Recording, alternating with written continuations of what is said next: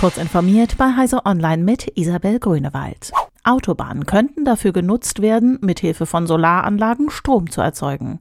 Ein Pilotprojekt, bei dem in Deutschland ein Stück Autobahn mit Photovoltaikmodulen überdacht werden soll, nimmt nun Formen an.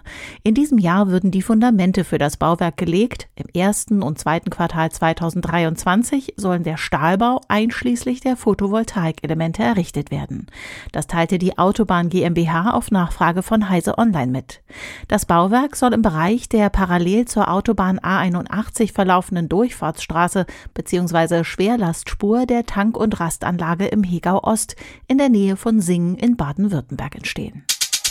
Der Trojaner Harley zockt seinen Opfern Geld ab, indem er im Hintergrund kostenpflichtige Dienste abonniert. Kaspersky hat ihn in mehr als 190 Apps im Google Play Store entdeckt, die zusammen auf über 4,8 Millionen Downloads kommen.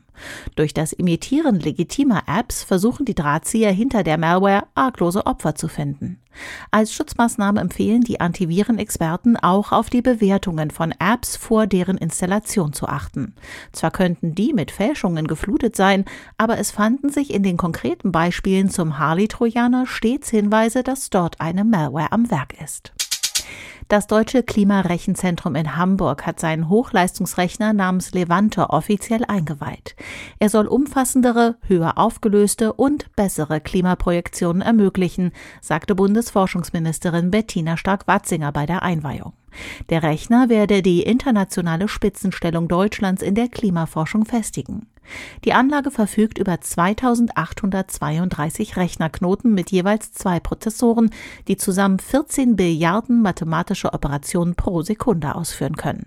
In Summe hat der Supercomputer 370.000 Rechenkerne. Die Festplatten sind auf 170 Petabyte ausgelegt, der Arbeitsspeicher fast 815 Terabyte.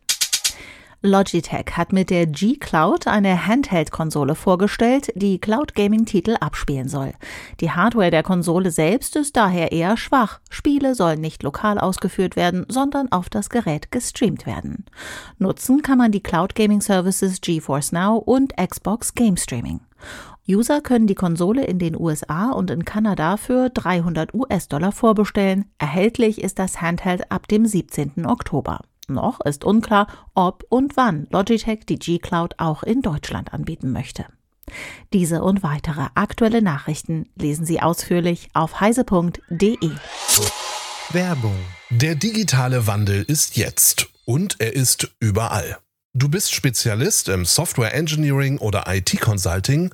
Bei MSG wirst du zum Wegbereiter für die digitale Transformation ganzer Branchen. In agilen Projekten eröffnen wir Kunden mit nachhaltigen Lösungen neue Wege und dir ausgezeichnete Entwicklungsmöglichkeiten. Flexible Arbeitszeiten mit Überstundenausgleich sorgen dazu für eine gesunde Work-Life-Balance. Lerne uns kennen und bewirb dich auf karriere.msg.group.